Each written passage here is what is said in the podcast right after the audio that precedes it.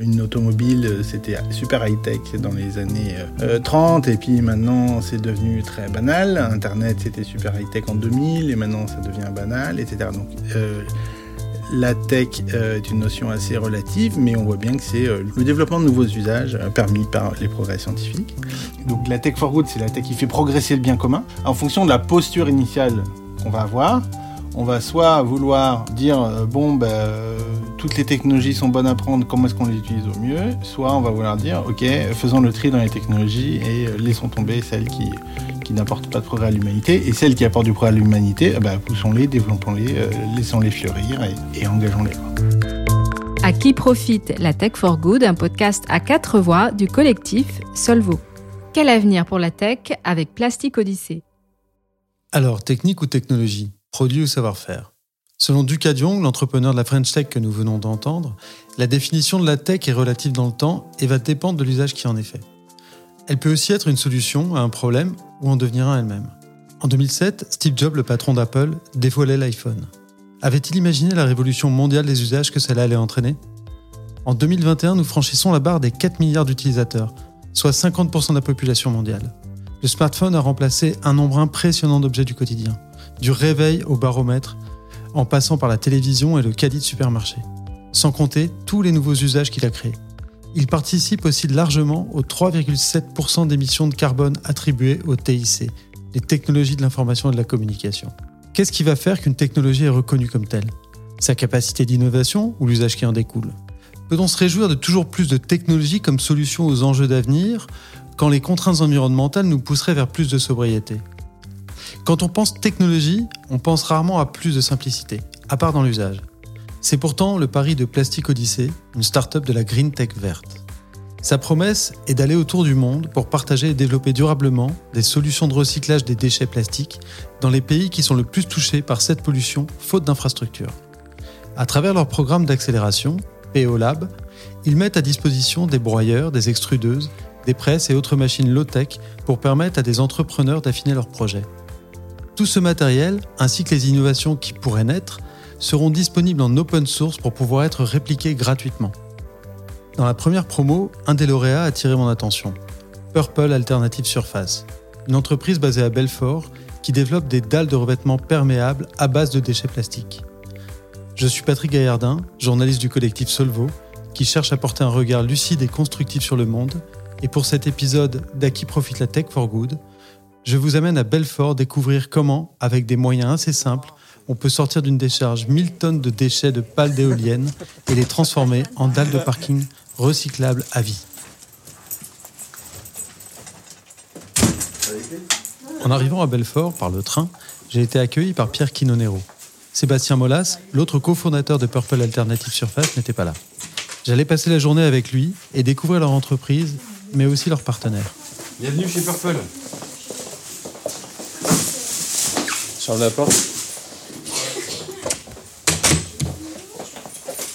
Ah ça, vous êtes bien. Hein Au départ, c'est parti de nos métiers. En fait, nous, on était dans l'immobilier, les deux. Et on avait un problème, c'était de respecter les nouvelles normes, tout simplement. Donc au départ, on n'était pas parti dans, euh, dans, dans, dans, ce projet. C'était que ben, on, avait, on était salarié de boîte et il fallait qu'on euh, fabrique des parkings euh, qui correspondent aux nouvelles réglementations avec la loi sur l'eau, la loi Elan, la loi Allure, et que l'eau, enfin que les, que les parkings deviennent perméables et toujours en, ayant ce problème de coût puisque ben, quand tu bosses un promoteur euh, immobilier, que tu fais de l'immobilier, ben, il y a toujours ce problème de coût. Il hein. faut faire de la marge, il faut gagner de l'argent, il faut que le parking ne coûte pas cher. Euh, et comme on ne peut plus utiliser d'enrobé, de, de, macadam, puisque c'est imperméable, il fallait trouver des solutions perméables à bas coût. Euh, et l'idée, c'était de les faire. Voilà, on est, est, on est quand même des quadras, on a des enfants. Et l'idée, c'était de faire euh, un produit écologique. Voilà. Nous, on a quand même une fibre, on est sportif, en outdoor, euh, des sports de nature. Euh, donc, on a cette fibre quand même écologique. Alors, pas dans l'extrême, mais voilà, on voulait que ça soit quand même un produit qui soit, qui soit responsable. Et donc, on, on, s'est intéressé euh, au plastique, puisqu'on entendait euh, tous ces problèmes de plastique. Alors, on n'y connaissait rien du tout. hein. Euh, mais le septième continent, les machins, il y a un problème de plastique. on regarde sur Internet, on se rend compte qu'en France, on recycle que 30% de plastique. On dit, voilà, là, mais comment ça se fait qu'on recycle que 30% Donc, on s'est intéressé aux 70%. Donc, on a été tout naturellement voir le, le Centre européen de la plasturgie. Et là, ils nous ont expliqué ben, que, que euh, du fait qu'il y ait euh, plus de 1000 sortes de plastique, du fait que euh, des produits soient en bimatière, trimatière, avec des coloris différents, etc., eh ben, on n'arrivait pas à recréer du, et à recycler les plastiques. Parce que du plastique recyclé, c'est du plastique qui est retransformé en billes et qui retourne dans l'industrie de l'injection plastique. Et en injection plastique, ils n'injectent que de la bille. Euh, mais nous, on a dit, bah non, on veut pas de la bille, nous. On veut les déchets. Pourquoi on ne pourrait pas utiliser des déchets? Donc ils nous dit, non, mais c'est impossible, ça se mélange pas. euh, repartez chez vous, les gars, quoi. Et donc, euh, bah, c'est comme ça qu'on a. C'est peut-être parce qu'on n'était pas du milieu du plastique, on n'a pas Black plus 12 en physique-chimie, quoi, qu'on a réussi, en fait. Donc, on a, on a tout simplement fabriqué euh, notre propre moule. Euh, on a mélangé les plastiques, on les a fondus dans un four au début et on a fait une pâte. Et avec cette pâte, on a fabriqué une première dalle. Euh, et euh, d'ailleurs, le, le premier coup, on a, on a même passé du PVC, donc on savait pas qu'il y avait du chlore et de l'acide chlorhydrique. Donc on a respiré les fumées d'acide chlorhydrique, donc on a eu mal au crâne pendant 4 jours. Donc là, on a quand même vu deux trois mecs qui s'y connaissent un peu et qui nous ont dit les gars, faut tout de suite arrêter les conneries là. Et donc, euh, puis après, on a été dans, dans- le bateau euh, Plastique Odyssée. Donc là, on a rencontré quand même des ingés euh, en plasturgie, donc euh, c'est sûr que ça aide. hein. Et puis, bah, surtout, on a, réussi à passer du broyat de pales d'éoliennes dans notre mélange, puisque notre mélange de déchets, pour nous, c'est une matière première. Nous, on voulait que les déchets des autres soient la matière première de notre dalle. Voilà, c'était vraiment là-dessus qu'on a, bossé. Et pour bien comprendre comment ça marche, nous sommes allés à Mulhouse, chez Plaxer, le plasturgiste qui les accompagne depuis le début pour développer leur technologie.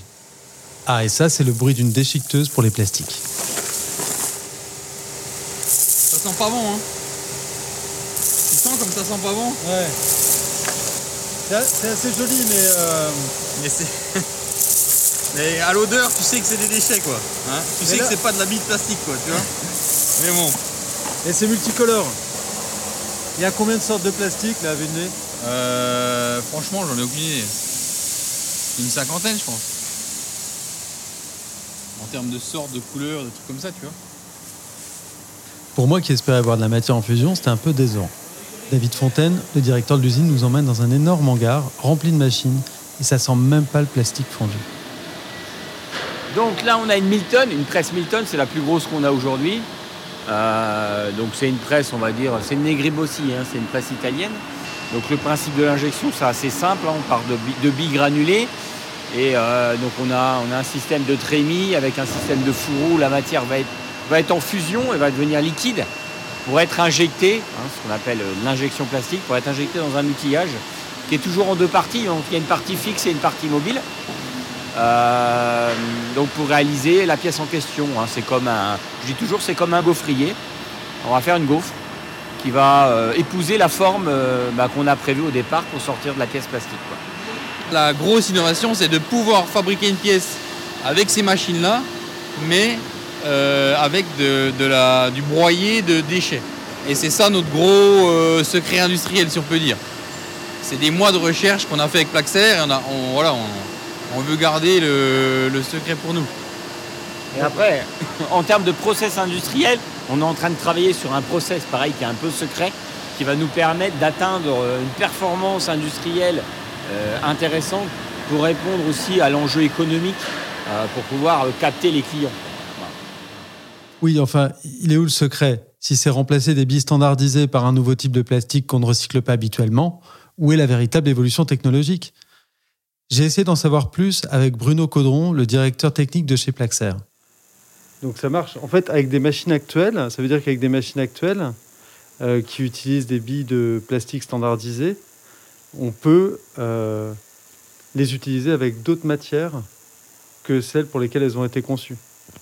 il faut adapter en fait ces machines. En fait, elles ne fonctionnent pas en fait. hein. On a dû faire des, adaptations. On a travaillé en fait sur les process et sur le matériel en fait pour que pour permettre que ça fonctionne. mais pas sur une machine standard. Il veut absolument connaître notre secret de fabrication. absolument connaître notre secret. Non, on, en on fait- s'est fait chier pendant 6 mois. Non, en il fait- veut qu'en 10 secondes, il veut tout savoir. Fallait être le, le Hein jour du premier essai, tu te rappelles voilà. Pourquoi c'était quoi les jours du premier essai, juste pour Bah, l'anecdote c'est- on n'y arrive pas. Voilà, on a dû, on a dû démonter le moule. euh, Passer au Euh, voilà, euh, des thermiques, à la baramine pour euh, enlever en fait les résidus de matière en fait qui étaient coincés dans l'outil. Non, ça ne fonctionnait pas du tout en fait. on a travaillé, on a, on a réalisé beaucoup, ouais, plusieurs essais en fait, hein, avec plusieurs adaptations en fait pour que ça fonctionne. Ouais, on a créé de la nouvelle technologie. Il y a de la technologie en fait dans ce qu'on a, dans ce qu'on a fait. En fait, le le meilleur brevet au monde, c'est de rien dire. Je n'en saurai donc pas plus. Là-dessus, ils sont intraitables. Pour autant, c'est pas forcément ce qui m'intéresse. Ce qui est intéressant, c'est de constater qu'avec une technologie des années 40, l'injection plastique, on arrive à trouver des solutions pour recycler des matières qui représentent quand même 70% du déchet plastique présent en France. J'ai donc confronté ce que je venais de voir à l'analyse d'Alan Fustek. Alan Fustek dirige l'agence Lucie, qui délivre le label Lucie 2026. C'est la plus grosse communauté d'entreprises engagées en RSE en France. Il dirige aussi le cabinet de conseil Goodwill Management, positionné sur la promotion des. Ce qui effectivement euh, doit être regardé de très près dans ce cadre-là, euh, quelle que soit l'appellation du, procédé ou sa catégorisation, c'est de dire euh, est-ce qu'on est sûr que grâce à ce procédé, on n'encourage pas la production du déchet qui est en entrée du processus? En d'autres termes, si on est capable d'apporter la preuve que euh, la fabrication des dalles dont vous venez de parler n'encourage pas la production de déchets plastiques, pour ensuite, euh, je dirais, euh, soigner le problème que l'on a créé, bah, tout va bien. Si, d'une quelconque façon, avec ce procédé-là, on encourage la production de déchets plastiques, là, il y a un problème, à mon avis. hein, voilà. Sachant qu'en 2019, la production mondiale annuelle de plastique était de 370 millions de tonnes, soit environ 50 fois la pyramide de Gizeh, dont les trois quarts sont considérés comme non recyclables, ça laisse quand même pas mal de matières premières. C'est un comble, hein, c'est qu'aujourd'hui, nous, on a, trouvé notre matière première qui est un mélange de plastique euh, dont personne ne veut, qui part généralement à l'incinération, à l'enfouissement. Donc on dit qu'on les détourne de l'incinération et de l'enfouissement. Mais figurez-vous que c'est très dur à en trouver. Parce que les filières sont organisées pour partir à l'enfouissement et à l'incinération. Euh, elles sont organisées comme ça. Donc euh, là, on travaille aujourd'hui avec le CITEVOM, qui est le syndicat euh, haute-saunois de, de récolte des déchets. Et on a pu euh, commencer à détourner les plastiques de l'enfouissement avec eux, mais ça représente euh, 350, 1000 tonnes. Donc 1000 tonnes aujourd'hui, c'est pas énorme. Nous, on a cette capacité avec nos dalles, puisqu'elles pèsent 6 kilos, ça fait 30 kilos au mètre carré. Donc pour vous donner une idée euh, simple, si on pose euh, des dalles sur un terrain de foot, euh, ça représente 300 tonnes. Donc en fait, ce qu'on récolte aujourd'hui avec le Citévom, c'est que un terrain de foot en fait. Juste pour revenir sur le matériau, vous disiez tout à l'heure qu'il y avait de- des pales d'éoliennes broyées dedans, c'est ça? Alors oui, ça c'était aussi une volonté. Bah, c'est au fur et à mesure qu'on avançait dans, notre recherche de, déchets. Et là, on nous a ciblé euh, le, CTIPC, un centre euh, euh, européen de la plasturgie et des composites. Nous, les composites, pour nous, ça voulait rien dire. Et ils nous ont dit, non mais les gars, peut-être que vous pourriez essayer de la pale d'éolienne dans votre dalle, parce que ça va devenir un problème. Alors, bon, pourquoi? Bah, Parce que les premières pales d'éoliennes qu'on a posées en France, elles ont 20 ans. Et ça a une durée de vie de 20 ans. Donc les 200 premières éoliennes qui ont été posées il y a 20 ans, il va falloir qu'on les, qu'ils les recyclent. Et aujourd'hui, la, une éolienne est recyclée à 90%, sauf les pales. Parce que les pales sont fabriquées en fibre de verre. Et aujourd'hui, on ne sait pas recycler de la fibre de verre. Aujourd'hui, la fibre de verre, elle est enterrée. Euh, avec Plastic Odyssey et leur laboratoire, on a réussi à, mélanger, à fabriquer des dalles avec 30% de pales d'éolienne dans notre matière première. Et là, aujourd'hui, on n'en met que 10%. Euh, parce qu'on on fabrique de façon industrielle, donc cette fois-ci c'est un peu plus compliqué. En fait, euh, en fait on était low-tech sans le savoir. Parce qu'on ne connaît pas le mot, puis on connaît pas, on sait pas ce que c'est.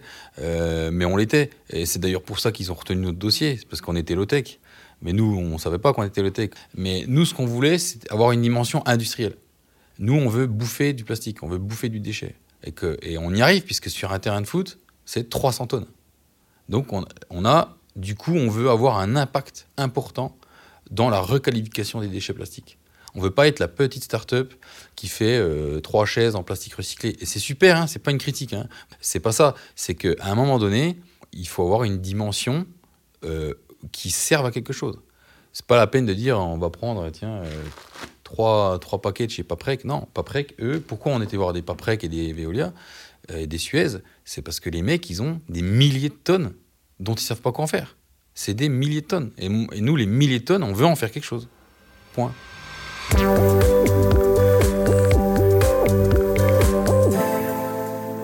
C'est vrai que quand on regarde la première promotion du PO Lab de Plastique Odyssée, on n'est pas sur des objectifs à gros impact. On est beaucoup sur des objectifs de design, des gens qui veulent transformer des déchets plastiques en vélo, en skateboard, en matériaux de construction, en bacs de recyclage, mais pas tellement sur des modèles industriels. Il est vrai que le projet de Plastique Odyssée, c'est de développer des micro-entreprises et des moyennes entreprises, principalement en Afrique, en Amérique du Sud et en Asie du Sud-Est, pour lutter contre la pollution plastique. Voilà ce qu'en dit Simon Bernard, l'un des fondateurs de Plastique Odyssée. Justement, nous, on n'est pas sur cette échelle-là.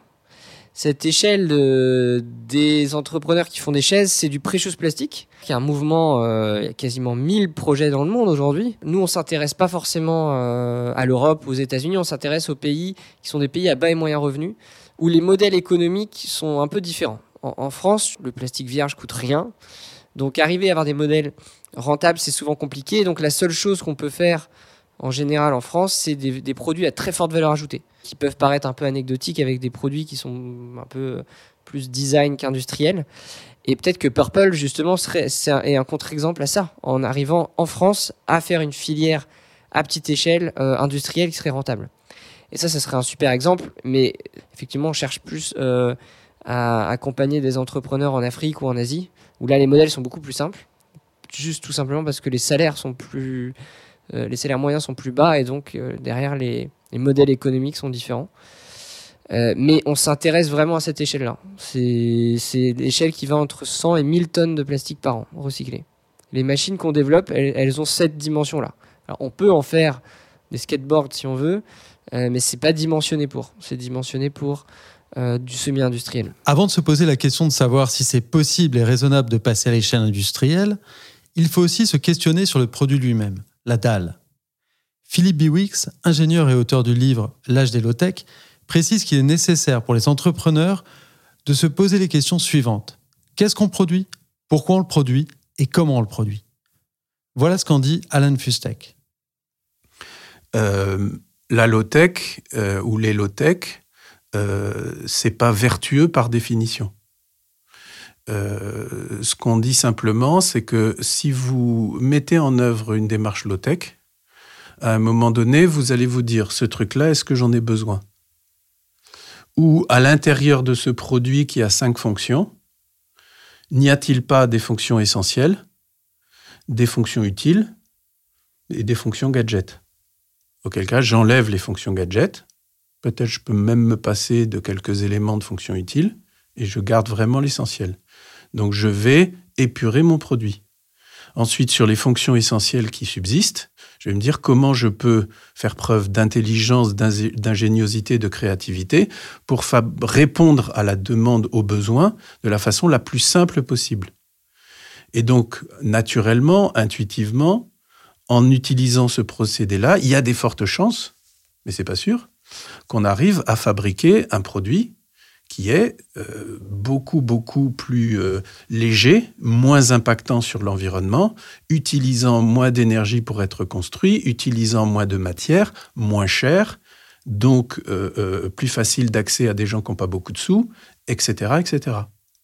Et donc la probabilité qu'on ait un faible impact environnemental tout en ayant un bon impact social, elle est plus élevée. Mais ça n'est qu'une probabilité. Sacré pavé quand même. hein. Donc ça, c'est ça, c'est la dalle, euh, c'est la dalle classique euh, Purple. Voilà, bah, c'est notre premier modèle de dalle. hein. Un moule, ça coûte super cher. Donc on a plein d'idées dans les cartons. On a plusieurs modèles de dalle. hein. Ça, c'en est, un- ça, ça- c'en est une autre. Donc là, celle-là, celle-là, c'est une dalle qui est, qui est hexagonale, Oui. qui fait quoi euh, Elle fait 50 50, 50 ouais. Enfin, elle fait 60 de, de, de, de là, elle fait 50 euh, d'ici. Comme il y a un joint de 5 mm, c'est ça qui fait passer l'eau en fait. Ça, représente euh, la, quantité d'eau qui passe dans une grille. Là, là, on est dehors. En plus, il fait un temps de chiotte, donc c'est bien, c'est bien. Tu vois, il pleut, donc euh, bah, tu te rends compte qu'il y a un peu d'eau sur le dessus, mais tu vois, ça passe entre chaque dalle, et du coup, ça devient un sol perméable. Donc ça, nous, il y, a des- il y a des réglementations pour la perméabilité des sols. hein. C'est 270 litres par hectare par seconde. Et nous, on est à 2000 litres par hectare par seconde, donc on est quasiment 8 fois au-dessus de la norme. Et là, une fois que tu les vois posées, elles sont, elles sont emboîtées, hein, euh, euh, mortaise contre mortaise. Et du coup, une fois qu'elles sont emboîtées, ben, elles, elles tiennent. quoi. hein. C'est ça, c'est ça qui est, c'est le but. Donc, c'est pas du tout le même aspect quand tu vois une dalle que quand tu les vois posées, en fait. Il y a un revêtement euh, antidérapant dessus avec des picots. Oui. Ces picots, vous avez fait les tests pour voir la, la durabilité. Alors bah justement, ça fait l'objet de tous les tests qu'on doit faire, hein, puisqu'on a nos dalles depuis 15 jours. Donc ça part en labo. Donc là, ça part euh, chez CEREMA pour justement tout ce qui est euh, test de, frottement, d'usure, etc. On a un test de ce qu'ils appellent ACV, c'est le cycle de vie. Euh, on est en train de faire un test pour le calcul hum, d'économie sur une structure de voirie complète avec nos dalles et le bilan carbone. On est en train de faire les tests de lixiviation, c'est-à-dire que l'eau, là, une fois qu'elle va traverser, est-ce qu'elle va prendre des résidus euh, avec elle? Euh, on a, euh, toute une batterie de- de- de- d'examens qu'on doit lui, fa- lui faire passer. hein. Donc nous, on passe aussi tous ces tests-là pour pouvoir les comparer à, des revêtements qui existent, c'est-à-dire des pavés traditionnels ou du macadam, et de dire bah, par rapport à du macadam, on est perméable à 2000 litres seconde hectare. Par rapport à du macadam, on est plus costaud en, niveau de la portance. Par rapport à du macadam, euh, on euh, dépense moins d'énergie euh, puisqu'on fait le cycle complet entre les déchets et le retour en, dalle. et un macadam qui est produit dans une, dans une, fabrique, enfin une, on dépense moins de, carbone. Par rapport à un pavé traditionnel, ben, on n'utilise pas de sable, pas de ciment, donc on n'utilise pas de, de, de- de produits de la nature. Mm. Euh, on, le- on le pose beaucoup plus vite, donc on va faire des tests de pose. Donc là, on a fait des tests avec ma fille de 15 ans, mais elle n'a pas trop le droit. donc on va, on va les faire poser par une vraie entreprise de, de pose de pavé. hein. et on va, euh, euh, comment dire, chronométrer le nombre de mètres carrés qu'ils posent pour pouvoir le, se comparer à, à- à- à une pose de macadam. Alors on sera moins bon que du macadam, parce que du macadam ça va très vite. Mm. Par contre, on sera bien meilleur que du pavé traditionnel. Et c'est extrêmement stable. On sent. Sous, sous le pied, euh, ça, ça a l'air vraiment euh, bien. Oui, on, a, on a roulé dessus en, voi- en voiture, en camion. euh, on, a, on, a, on a déjà fait tous ces tests-là. C'est super costaud en fait. Il faut savoir que le plastique en compression, c'est 300 tonnes au mètre carré. C'est plus que du pavé béton ou du macadam. Comme il pleuvait pas mal, on est parti se réfugier dans l'atelier. Donc ça, c'est ce qu'on a, on a fait en laboratoire avec, euh, avec euh, Plastic Odyssey. Donc ça, c'est un- ça, ça doit être une dalle qui est faite avec les produits Conchicole. Ça, complet. Donc, ça, c'est les, les mélanges de, de poches à huîtres. Et puis le reste, ben, on a fait avec des, des mélanges de plastique euh, à nous. Quoi. On a travaillé le- la matière avec eux. Et ça, c'est notre premier moule, euh, c'est notre premier moule voilà, avec laquelle on a fait notre POC euh, pour prouver que ben, on pouvait faire des, des dalles. Donc là, on a notre première dalle. euh. Alors là, euh, là t'as un, réchaud à paella hein, pour chauffer le moule. Donc on fait à la, à la, one again. hein. Et là, c'est notre première, première dalle qui a été réalisée de façon, de façon. donc on voit, elle n'est pas réussie. hein, c'est une crêpe loupée. hein. Mais, c'est le but, hein. c'est le but de faire tous les essais. Donc, euh, mais au moins, bah, voilà, on, a, on a montré qu'on était capable de faire une dalle. Donc c'est déjà une, une performance dans le milieu de la plasturgie. hein. D'avoir réalisé notre moule nous-mêmes, euh, bon ça ils savent pas. Et en plus on l'a réalisé en mécano soudé à la place de, de le faire en, en fraisage. Quoi. Pierre Quinonero peut parler de sa dalle pendant des heures. Pour vous expliquer qu'un film placé en dessous va empêcher que les microplastiques ne se retrouvent dans les nappes phréatiques, ou bien qu'elles sont facilement remplaçables et recyclables à l'infini. C'est alors qu'on se rend compte que ce n'est pas le tout de créer une technologie. Il faut aussi l'éprouver et la valider. C'est un des sujets que j'ai soumis à Simon Bernard de Plastic Odyssey. C'est exactement ça qu'on cherche à faire, c'est proposer un laboratoire, des outils, de la connaissance technique, mais laisser libre cours aux entrepreneurs locaux. Alors là, on, a testé avec, on a testé ce premier euh, accompagnement avec des Français. C'était plus simple, c'était vraiment le, bêta test. Derrière, ce sera des entrepreneurs de, de tous les pays du monde. On connaît pas les déchets qu'il y a sur place, on connaît pas les produits qui peuvent être faits, donc on veut vraiment mettre à dispo des connaissances et un laboratoire, et ensuite permettre à ces entrepreneurs de prototyper, d'expérimenter et d'arriver à, des solutions qui sont pertinentes. On, veut créer de l'innovation. On veut pas que ça soit uniquement un showroom, ce bateau. On veut que ça soit un laboratoire. On veut qu'il s'y passe des choses et qu'on puisse découvrir des nouvelles manières de recycler, découvrir des nouveaux process et des nouveaux produits qui vont euh, faire des émules et, et permettre à, à d'autres derrière de répliquer ces solutions. Pour l'instant, on est encore au début. hein. Donc, euh, on a les premiers prototypes, les machines, on les a construites pour qu'elles répondent aux normes CE. C'est des machines qui sont faites, qui sont low-tech, mais qui restent quand même industrielles. Euh, et derrière, on réfléchit à de la certification avec des organismes comme le Bureau Veritas qui pourraient apporter un label à des centres de recyclage qui répondent aux critères qu'on aura définis, euh, en s'assurant qu'on ne fait pas travailler des enfants, en s'assurant qu'on ne va pas polluer l'environnement, que les conditions de sécurité euh, sont respectées, que les gens portent des masques, que les collecteurs ont des gants, etc. Prochaine étape, ça va aller de, part- c'est de partir euh, sur le terrain en Afrique. On a un projet au Maroc, à Conakry, pour aller répliquer ces machines sur le terrain et derrière s'assurer que de la formation des entrepreneurs, euh, que on va pas créer plus de problèmes que, que ce qu'on résout.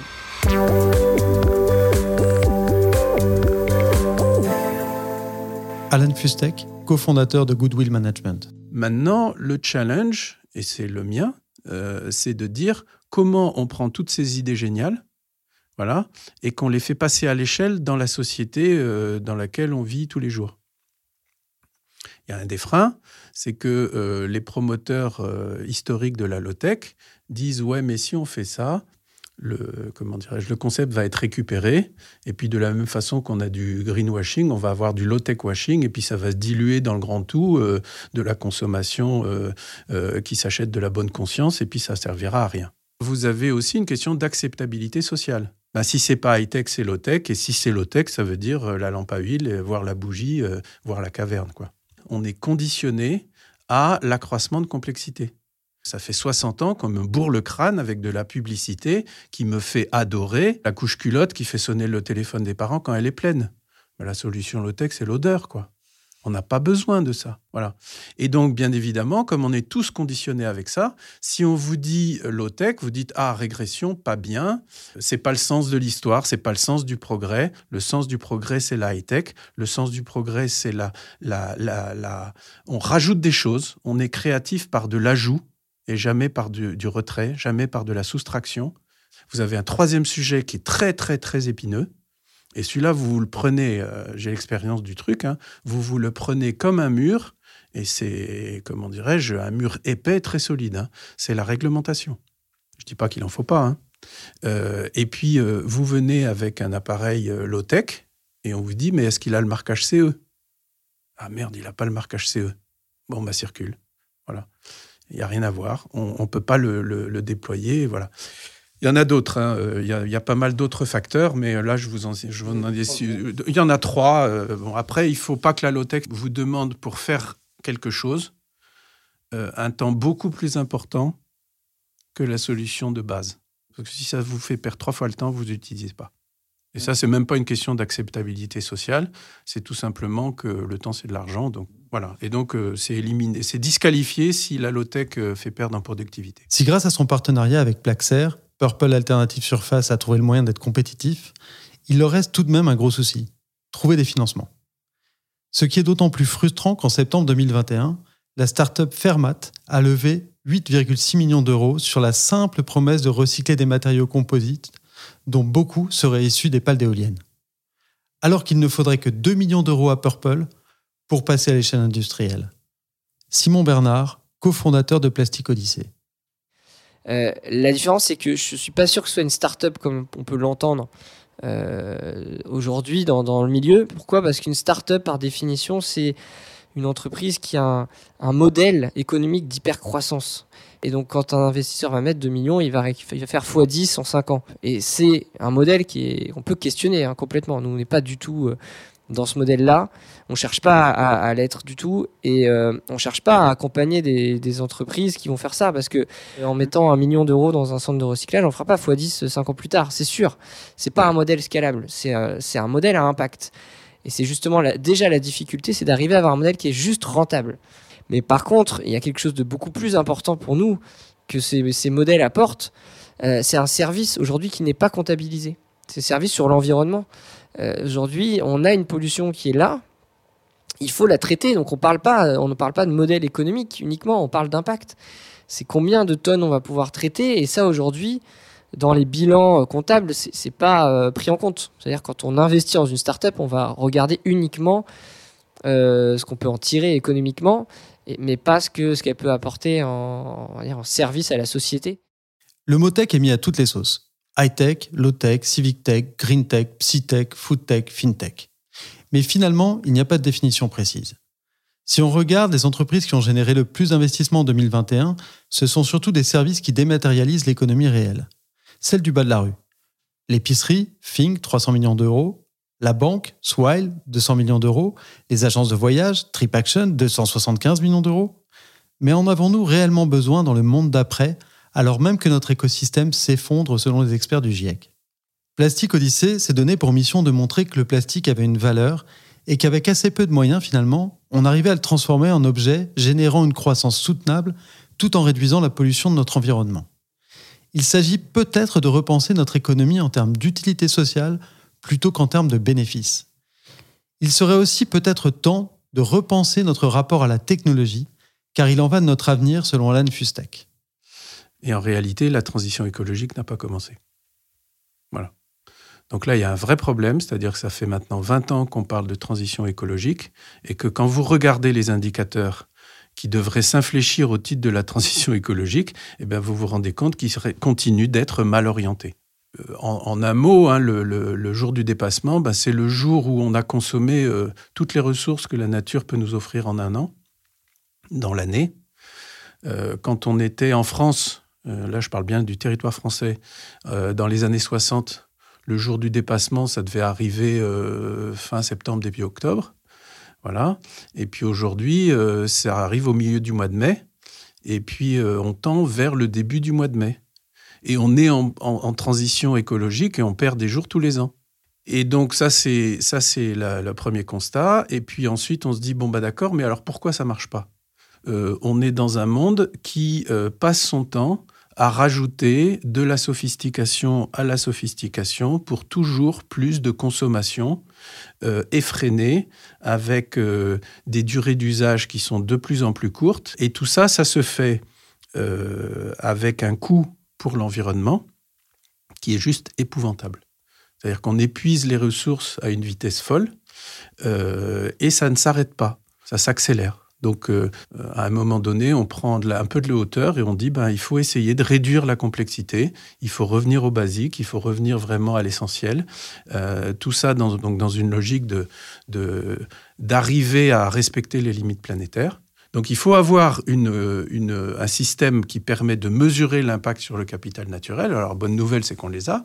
Hein, ça s'appelle des analyses de cycle de vie ou bien euh, de la comptabilité environnementale. Et donc, ça signifie que ben, quand vous avez fait votre euh, mesure d'impact, si vous voyez que c'est la solution high-tech qui est la bonne, ben, c'est celle-là que vous prenez. Et puis, si vous voyez que c'est la solution low-tech qui est la bonne, ben, c'est celle-là que vous prenez.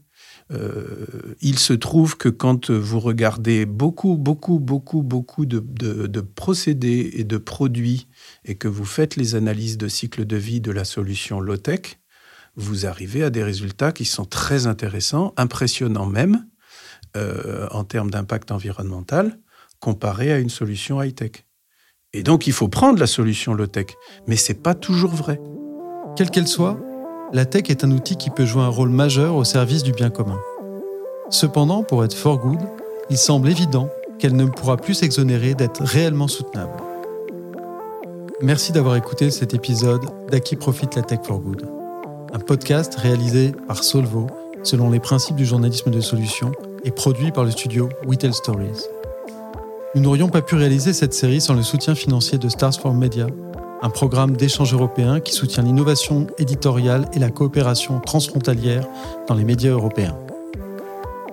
N'oubliez pas de liker, de partager et d'en parler autour de vous.